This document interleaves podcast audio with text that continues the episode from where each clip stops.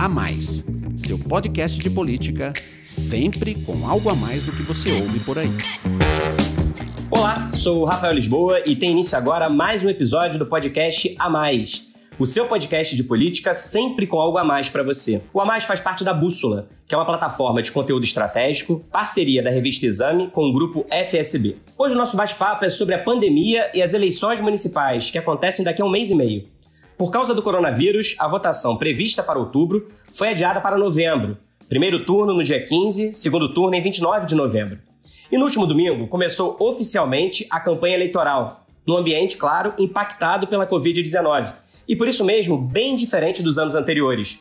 A orientação da Justiça Eleitoral é que as reuniões com eleitores sejam em lugar aberto, com uso de máscaras e mantendo o distanciamento social. Os primeiros atos de campanha mostraram que muita gente acabou não respeitando esse corpo a corpo à distância. Se as limitações impostas pelo vírus afetam a rotina dos candidatos nas ruas, com protocolos recomendados para evitar aglomerações, qual vai ser o peso da pandemia no debate eleitoral? Os atuais prefeitos e candidatos à reeleição vão ser julgados pelo seu desempenho no combate à Covid? E o medo da doença pode levar ao aumento da abstenção, que já vinha crescendo nos últimos anos? Com mais gente em casa e menos campanha nas ruas, qual vai ser o papel da propaganda na TV e no rádio? Essas e outras questões serão debatidas agora com os nossos convidados, Marcelo Tokaski, sócio-diretor do Instituto FSB Pesquisa, e os analistas políticos da FSB Comunicação, Alon Feierwerker e Márcio de Freitas.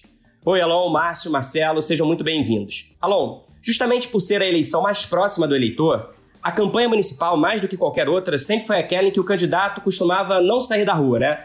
Gastava muita sola de sapato o dia inteiro, percorrendo pessoalmente sua comunidade, sua base eleitoral. Agora, com as restrições impostas pela pandemia, como é que você avalia que será a dinâmica das campanhas? E com as barreiras sanitárias, a internet, que nos últimos anos, por meio das redes sociais, tem ganhado cada vez mais importância pode se consolidar de vez como a protagonista do processo eleitoral? Olá, Rafael, Marcelo, é, Márcio, olá, ouvintes.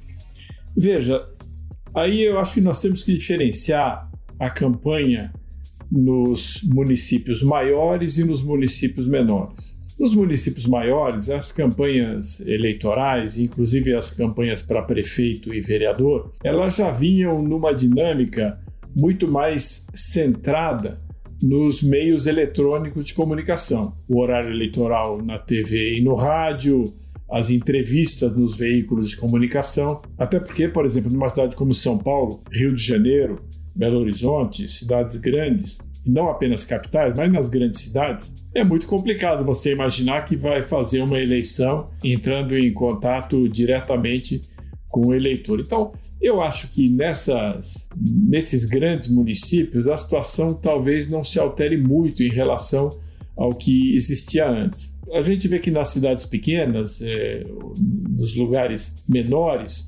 onde pessoas normalmente se encontravam mais nas ruas e se frequentavam mais, é possível que cresça o peso relativo dos meios eletrônicos. Né? Então eu acho que o crescimento da influência dos meios eletrônicos vai se dar principalmente nos pequenos lugares. Agora, o que a gente vê hoje em dia é que a ampla maioria das pessoas, morem elas em lugares menores ou maiores, estão conectadas de alguma maneira à, à internet, sendo influenciadas e recebendo informações. Então, o que eu acho que vai acontecer, acelerado pela pandemia, é a consolidação da tendência que já vinha nas últimas eleições, que é de as pessoas formarem a sua opinião e tomarem a sua decisão muito baseadas nos meios eletrônicos. Pois é, o Alon disse aqui que a internet deve ter um papel ainda mais decisivo nas eleições deste ano, mas qual que será o peso da propaganda eleitoral na TV e no rádio que começa no dia 9 de outubro? Márcio, o horário eleitoral sempre teve muita importância no processo de convencimento do eleitor, né? Tanto que uma das principais moedas de troca na composição das alianças é justamente a quantidade de minutos na televisão que cada partido pode agregar. Mas em 2018 a gente viu o tempo de TV do atual presidente Bolsonaro então candidato era de apenas 8 segundos no primeiro turno. E ainda assim ele foi vitorioso nas urnas. Com as pessoas mais dentro de casa e as campanhas mais limitadas nas ruas por conta da pandemia, você acha que a TV e o rádio podem voltar a ter um papel mais determinante? Eu acho que essa presença das pessoas mais dentro de casa, Rafael, realmente está mostrando que a audiência das TVs e dos rádios, por exemplo, das emissoras de rádio está aumentando. Portanto, as pessoas estão buscando mais esse tipo de veículo. É, só que eu quero ressaltar, como o Alon falou antes, que a gente tem uma diferença no Brasil muito grande. A gente tem essa diferença entre grandes cidades e pequenas cidades.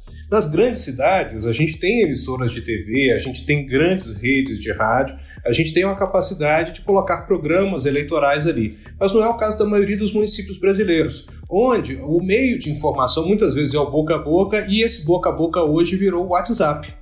Então, essa é uma, uma característica que eu acho que a gente tem que observar bastante na eleição. Tem uma mudança no comportamento das pessoas pela pandemia e também tem a tecnologia que vem influenciando a relação das pessoas nos pequenos municípios já há algum tempo.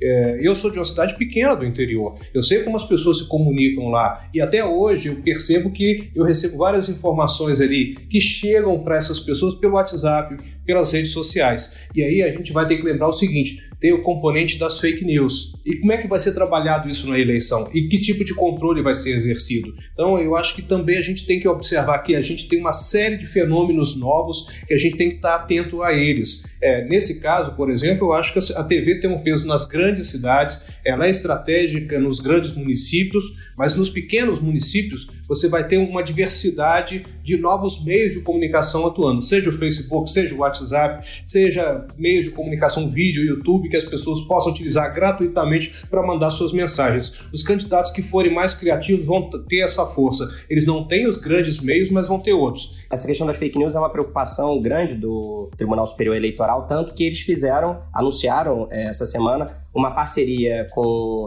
as três principais redes sociais, né? WhatsApp, Facebook, Instagram, para tentar combater aí tanto as notícias mentirosas, fake news, quanto o disparo em massa e o uso de robôs. Vamos ver se isso vai funcionar, né? Eu queria só dar um dado, Rafael, é, em cima do que o Márcio falou, né? Dessa cap... o, Alon, o Alon comentou também, essa capilaridade né, da internet móvel, do celular. O Brasil, todo mundo sabe, tem mais celulares do que habitantes, né? A gente tem hoje aí 211 milhões de habitantes e cerca de 230 milhões de celulares. 80% da população brasileira tem pelo menos um celular. Né? Então, é, é, uma capilaridade muito grande e eu concordo com o Márcio aí. Na, nos menores centros, eu acho que isso vai ter um peso ainda mais forte nessa eleição. E aí eu queria ver com você, Marcelo, que avalia, através do Instituto FSB Pesquisa, os levantamentos que estão sendo feitos, sobre um outro efeito da pandemia que tem a ver com o comportamento dos eleitores no dia da votação. Mesmo com a ampliação do horário, uso obrigatório de máscaras e um conjunto de protocolos de segurança, pesquisas mostram que parte do eleitorado admite não comparecer à urna com medo de contágio. O que, que mostram esses últimos levantamentos? E você acha que a abstenção que vem crescendo nos últimos anos e superou os 20% em 2018 pode ser ainda maior agora em 2020? Olha, Rafael, de fato, como você falou, a abstenção ela vem crescendo no Brasil. Né? A gente, se eu for falar só de eleição municipal, por exemplo, pensando no primeiro turno, né, que é o que a gente vai ter aí no dia 15 de novembro, a gente teve na eleição de 2008 uma abstenção de 14,5%, ela subiu para 16,4% em 2012 e quatro anos depois, na última eleição, em 16, ela atingiu 17,6%. Então ela cresceu aí, né, no, é, entre três eleições, né, de 2008 para 2016, três pontos percentuais do eleitorado, o que é bastante coisa, né? É, isso a gente já sabe. Nas eleições presidenciais também há um crescimento, né, onde se vota também para governadores. Em 2014, esse, essa abstenção no primeiro turno foi de 19,6%, ela subiu para 20,3%, se aproximou do recorde que no Brasil foi registrado lá atrás, em 98, na eleição do segundo mandato aí do Fernando Henrique, em que a abstenção chegou a 20,5%. Então, esse patamar aí, ao redor de 19%, 20%, ele parece ser um, um piso de abstenção no Brasil.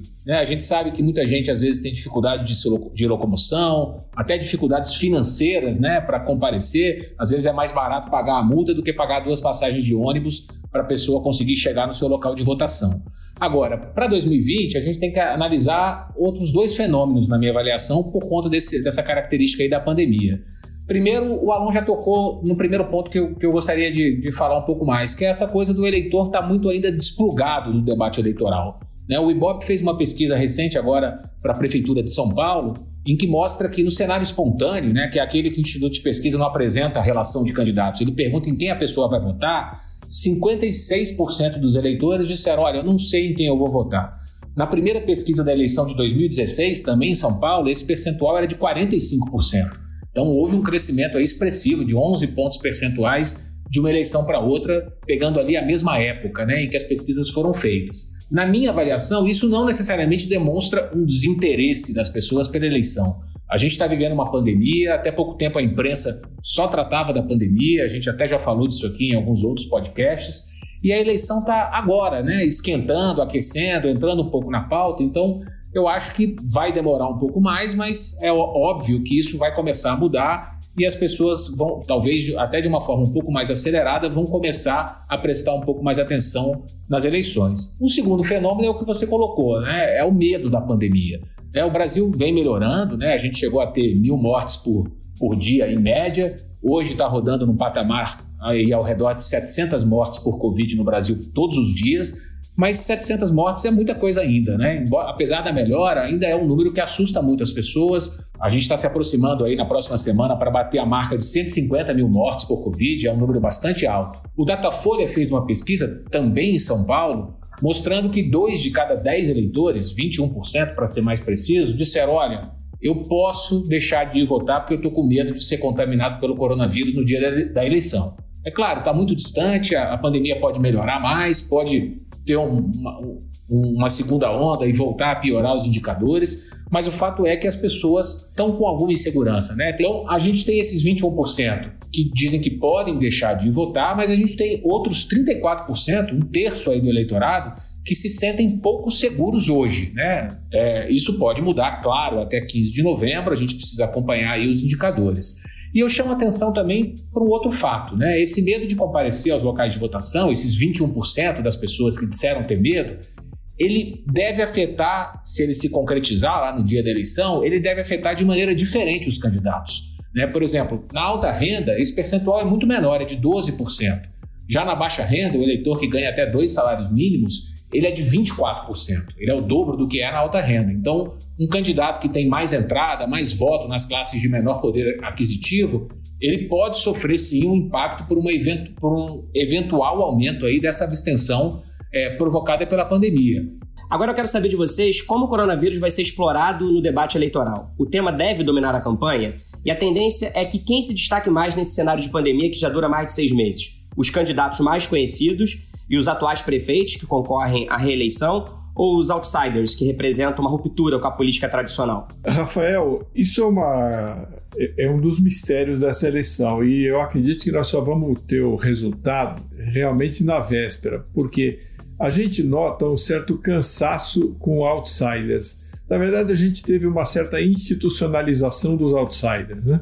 Porque muitos outsiders foram eleitos acabaram tendo de se compor com a política tradicional, a chamada política tradicional. Então, a ideia de que é preciso eleger só novos políticos em contraposição aos velhos políticos, na minha opinião, é uma ideia que está um pouco diluída. Mas existe sempre aquele cansaço com a política, e esse cansaço ele pode levar as pessoas a votar em novidades. O que a gente tem visto nas pesquisas, aí o Marcelo talvez possa falar melhor, é de que não há, assim, um grande brilho, pelo menos até o momento, de nomes fora da política na, nas várias cidades.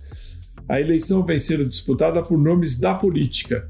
Eu não digo da velha política, porque, na minha opinião, é uma contraposição um pouco duvidosa, velha e nova política, mas o que a gente vê nas pesquisas é que você tem nomes da política disputando aí a cabeça do processo eleitoral, especialmente nas grandes cidades. O que nós vamos ter de ver, na minha opinião, são duas coisas, principalmente. Né? A primeira é se vai continuar a onda é, de nomes ligados à área da segurança pública. E a segunda é essa polarização que existe na sociedade brasileira entre esquerda e direita, né? Entre petismo e bolsonarismo, ou entre antibolsonarismo e antipetismo, de que maneira isso vai se refletir na eleição municipal, ou se a pauta principal da eleição municipal e a motivação é, central do eleitor vai continuar sendo vão continuar sendo as questões locais. Com toda franqueza, a eleição está tão fria e ainda está tão distante, alguma coisa na, na, da ordem de grandeza de 60% dos eleitores ainda não tem candidato quando são perguntados aí na pesquisa espontânea é um, é um contingente grande. Então, eu acredito que a gente deve esperar um pouco para saber melhor dessa definição. Então, eu vou perguntar para o Marcelo, que acompanha e analisa os levantamentos feitos até agora, o que, que mostram as pesquisas? Ainda que haja um desinteresse inicial pela campanha que acabou de começar, o que, que já mostram as pesquisas em relação aos nomes mais conhecidos da política, em relação aos novatos? Quem que está liderando essa disputa? É o que o Alon falou aí, que os nomes da política tradicional é, têm levado vantagem? Olha, Rafael, é, eu acho que os dados das pesquisas né, das principais capitais aí que saíram até agora mostram justamente isso que o Alon está falando. Né? Vou citar aqui o exemplo de São Paulo, por exemplo. As pesquisas são lideradas por dois nomes super conhecidos, né? O Celso Russomano, que já foi candidato em outra eleição, já liderou pesquisas em outras eleições onde acabou não sendo eleito, e o prefeito Bruno Covas, que, enfim, está no cargo hoje. Quem aparece em terceiro em São Paulo, por exemplo, é o Guilherme Boulos, que há dois anos atrás foi candidato a presidente, teve um grande destaque ali de exposição em debates, etc. O quarto colocado em São Paulo é o Márcio França, né, que há dois anos também foi candidato a governador. Ele tinha assumido o governo quando o Alckmin se desincompatibilizou para ser candidato a presidente. Enfim, dos outros 12 candidatos no cenário de São Paulo, ninguém passa de 2%, de 2 das intenções de voto. Né? Ou seja, mesmo entre novatos, que há novatos aí nesse, nesse meio do caminho, por enquanto ninguém chamou atenção. No Rio de Janeiro, o cenário é muito parecido. Né? O atual prefeito Crivella e o ex-prefeito Eduardo Paes também estão bem à frente nas pesquisas é, em relação aos demais candidatos. Agora, é isso que o Alon falou: a campanha mal começou, as pesquisas ainda mostram um recall de nomes conhecidos da chamada velha política. Eu também concordo com o Alon que essa distinção entre velha e nova política é, é bastante relativa. Agora, a gente tem que lembrar que em 2018 a gente teve casos emblemáticos aí de novatos que arrancaram na, ali na reta final, né? Assim, nas últimas duas semanas de campanha. É, eu vou citar aqui o, o Witzel, o, que era um ex-juiz, foi candidato no Rio, desconhecido de todo mundo. E na reta final, por vários motivos, a gente acho que nem cabe tratar aqui, mas enfim, sua associação ali com o Flávio Bolsonaro, com a própria família Bolsonaro, acabou catapultando a, a eleição dele. O Zema, que é um, era um empresário, candidato pela primeira vez e também na reta final disparou em Minas. Aqui no Distrito Federal, um advogado, o Ibanez Rocha, que também ninguém conhecia, e nas, nos últimos 10 dias disparou nas pesquisas. Então, não dá para dizer que isso não vai acontecer agora, né? Mas, por enquanto, o eleitor está lembrando ali dos candidatos, por assim dizer, entre aspas, mais tradicionais. O Márcio, o Alon levantou uma questão ali que a gente tem que acompanhar de perto, né? A campanha para ver se o debate eleitoral municipal vai ser contaminado pela polarização nacional, né? A gente sabe que, no geral, as eleições municipais, o debate é muito focado em questões muito locais, né, que afetam o dia a dia dos cidadãos. Asfalto da rua, troca da lâmpada, coleta de lixo. Mas com as crises sanitária e econômica causadas pelo coronavírus e que atingem todo o país, você acha que pode haver uma nacionalização das eleições municipais e já uma prévia de 2022? E eu digo isso também por conta do presidente Jair Bolsonaro, que, com a popularidade recorde puxada pelo auxílio emergencial, ele vem sendo disputado pelos candidatos principalmente nas principais capitais, né? É, eu acho que né, você mencionou bem, é, Rafael. As maiores cidades elas têm essa tradição de polarização. O embate entre PT e PSDB em São Paulo é, era tradicional até alguns anos. Hoje nós estamos vendo isso ser quebrado. O Celso Russomano já surgiu lá atrás, volta agora novamente. É, esse fenômeno foi quebrado em Belo Horizonte, no Rio a gente também está quebrando isso, mas a tentativa de se nacionalizar essas eleições é tradicional, porque São Paulo é muito emblemático, é o terceiro orçamento é, do país, é a cidade mais populosa, tem uma concentração econômica, de força poder econômico muito grande. Então, tudo isso catapulta a cidade naturalmente ao noticiário nacional. É uma cidade de referência. O Rio de Janeiro também é conhecido mundialmente, é a porta de entrada do Brasil. Então essas cidades elas têm um peso muito grande para a política. As cidades mais populosas elas têm isso. Então se você for disputar em Porto Alegre por ser capital, ela vai ter um, um componente qualquer e o presidente vai ter um olhar para aquela cidade, saber o que está acontecendo ali. Pode ser que ele tenha um interesse. Agora eu não sei se o presidente tem demonstrado claramente até agora a intenção de se miscuir nesse processo ele tem simpatias, tem demonstrado preferências, mas se ele vai entrar efetivamente nesse processo, se ele vai estar lá no palanque, se existir algum palanque com a pandemia, se ele vai gravar para esses programas, como é que vai ser a participação dele, isso não está claro ainda. Até agora nós não enxergamos isso claramente. A gente tem percebido muito mais o movimento dos candidatos buscando o apoio presidencial. Nas declarações que ele já deu, ele disse que não se envolveria diretamente com participação efetiva no primeiro turno, mas desde o início da campanha ele também tem permitido que vários candidatos usem a sua foto, o seu nome, né? Não tem feito nenhum tipo de objeção a, a, esse tipo de uso da imagem dele, né? E ele tem feito até algumas viagens onde ele encontrou-se com alguns candidatos, ele fez viagens ao Rio, ele já teve encontros com o Crivella, que certamente é, pode usar essas imagens no seu programa eleitoral, que pode usar isso nas redes sociais. Então, esse tipo de utilização, ele está, de certa forma, permitindo. Essa aproximação, ele está deixando acontecer. Agora, gravar especificamente para as campanhas pedindo voto é que é o passo seguinte que a gente tem que saber se ele vai fazer ou não.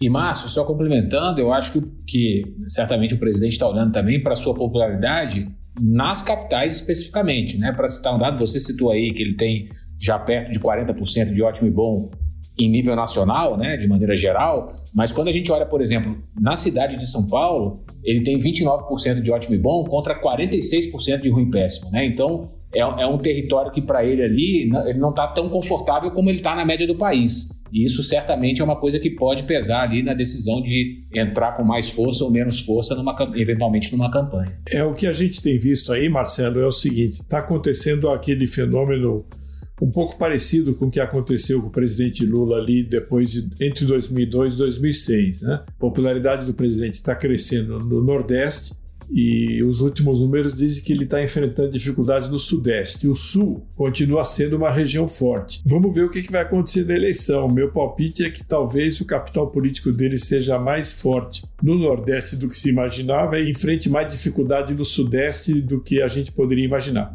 Gente, para terminar, no podcast passado, a gente falou sobre o desafio da volta às aulas na pandemia, né? a reabertura das escolas está entre as poucas atividades que ainda não foram liberadas na maior parte do Brasil. Como vocês acham que as eleições municipais elas podem estar interferindo na decisão dos gestores municipais em autorizar ou não o retorno das aulas? Olha, Rafael, eu acho assim, os prefeitos que são candidatos à reeleição, eles certamente vão negar isso, mas é, é com certeza, na minha avaliação, é, a questão da, da eleição vai interferir nessa decisão em relação às escolas.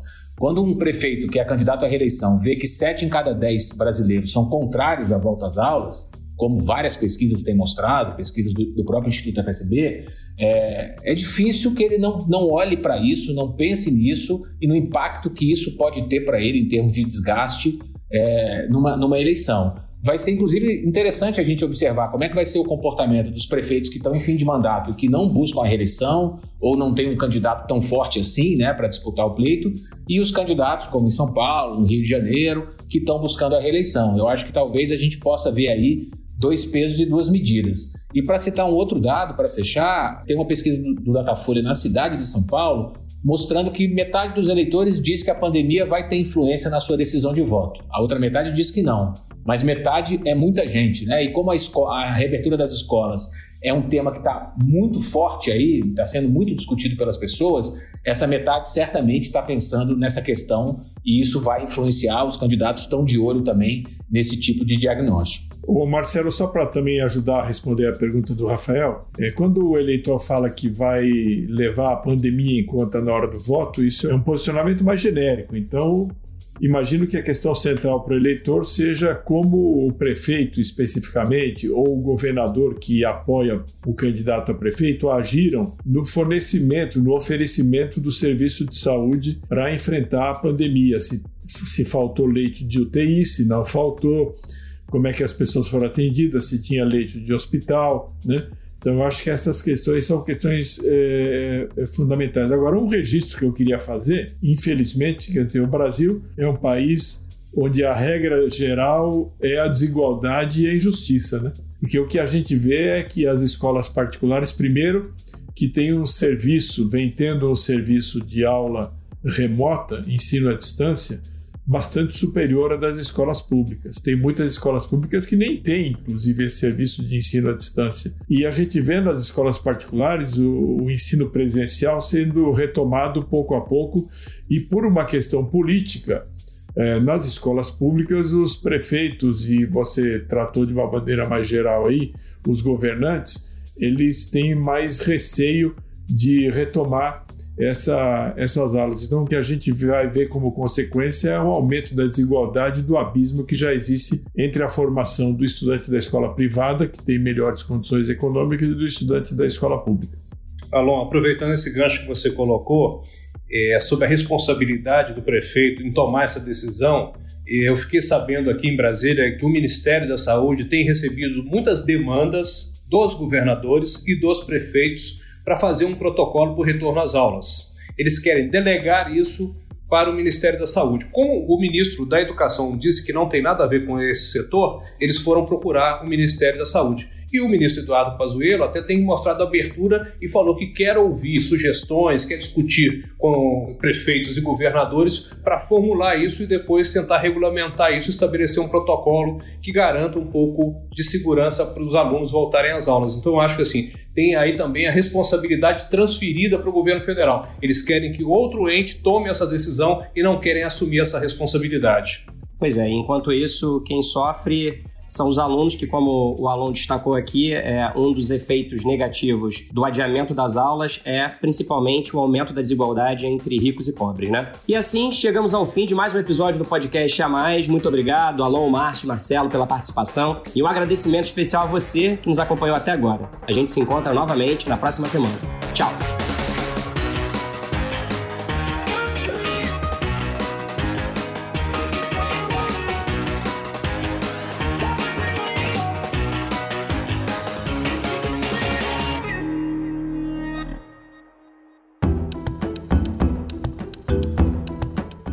Edição Guilherme Baldi. Esse podcast faz parte da plataforma Bússola, um produto do grupo FSB.